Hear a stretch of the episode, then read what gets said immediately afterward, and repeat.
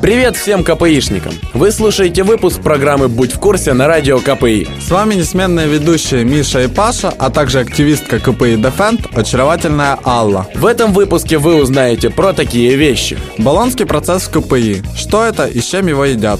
Рок-вечеринка в Колизее возвращается. Сушка. Как восстановить студак? Все про перевод с факультета на факультет. И по старой доброй традиции озвучим некоторые вопросы и ответы, которые вы присылаете на паблик КПИ Defend. Итак, каждый из нас знает, что мы учимся по баллонской системе. Но, как показал опрос, мало кто знает, что это такое в принципе. Ведь между нашим баллонским процессом и тем, что практикуется в Европе, есть немного различий.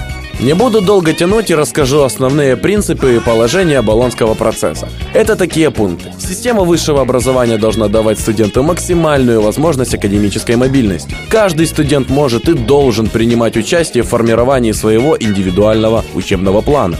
Создание европейской зоны высшего образования. Больше времени отведено на самостоятельную работу студента и минимум занятий в аудиториях, а также еще много интересных пунктов.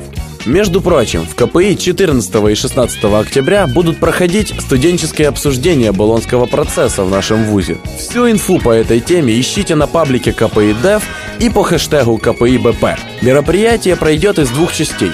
Первое. 14 октября будем популярно рассказывать, что такое Болонский процесс в принципе.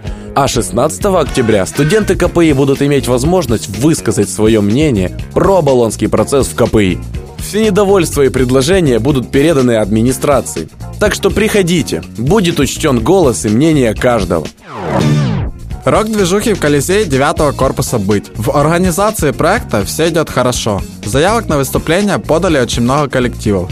Поэтому состоятся два отбора – которые пройдут в клубе «Бархат» на Контрактовой 8 и 10 октября. Организаторы говорят, что если погода не подведет, то вечеруха в Колизее пройдет 24 ноября на более высоком уровне, чем в прошлый раз. Также известны хедлайнеры феста – это группа «Восьмый день» и «Крик души». Отборы на фестиваль пройдут 8-10 октября в клубе «Бархат». Старт на 16.00. Следите за обновлениями ВКонтакте и пускай живет рок. Всю информацию ищите в группе vk.com slash rockkpi и на афишах по универу.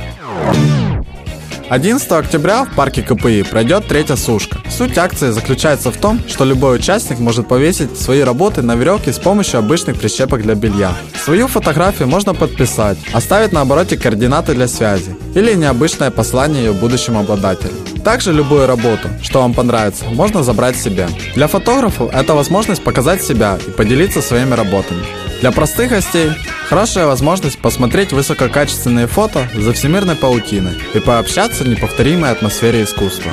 В этот раз организаторы обещают много сюрпризов и интересных гостей, призов для участников и новый рекорд по количеству высушенных фото. Десятки фотографов, тысячи работ, портреты и пейзажи, новички и профессионалы, классика и современное искусство. А главное, новые знакомства и дружеская атмосфера. Все это и многое другое ждет тебя во время осенней сушки 11 октября в парке КПИ. За последнюю пару недель на КПИ Defend посыпались вопросы типа как восстановить судак или что делать при его утере. Хотим рассказать схему для его восстановления. Итак, для начала идем в банк, на который приходила степушка и пишем заявление на восстановление банковской карточки. Теперь она у нас будет отдельно. Далее пишется заявление на имя декана факультета. К заявлению добавляете Копию экземпляра, где напечатано объявление о потере студенческого, лучше всего подавать в авизо. Квитанцию и чек про оплату за студенческий. Квитанцию оплачиваете в первом корпусе в кассе возле 102 аудитории. Или если студак был украден, то справку из милиции о его краже. Не теряйте студаки и будьте бдительны.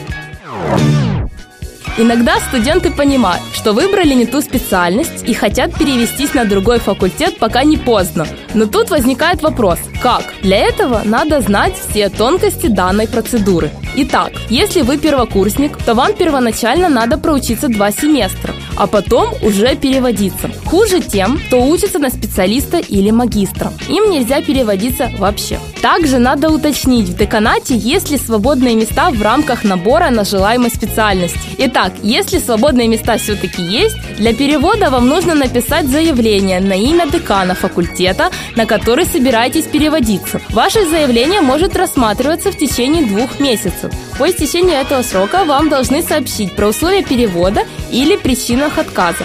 Перевод студентов осуществляется во время каникул. После того, как вам дали зеленый свет и все документы подписаны, вы можете приступать к ликвидации академической разницы. Ее надо закрыть до начала нового семестра. Ответы на вопросы с паблика. Вопрос. Можно ли переходить с одной секции ФП на другую во время учебного процесса? По правилам нельзя. Можно только после окончания курса. Вопрос. Я студент третього курсу. Хочу зробити студентський квиток, на якому буде картка для проїзду в метро. Старий квиток також є. Чув, що у нас є така послуга на квитках, де і як це можна зробити. Идете с этим студаком в центральный офис метрополитена возле метро Политехнический институт и активируете его как проездной. Потом каждый месяц проплачиваете его на 48 гривен в кассе, как обычный проездной.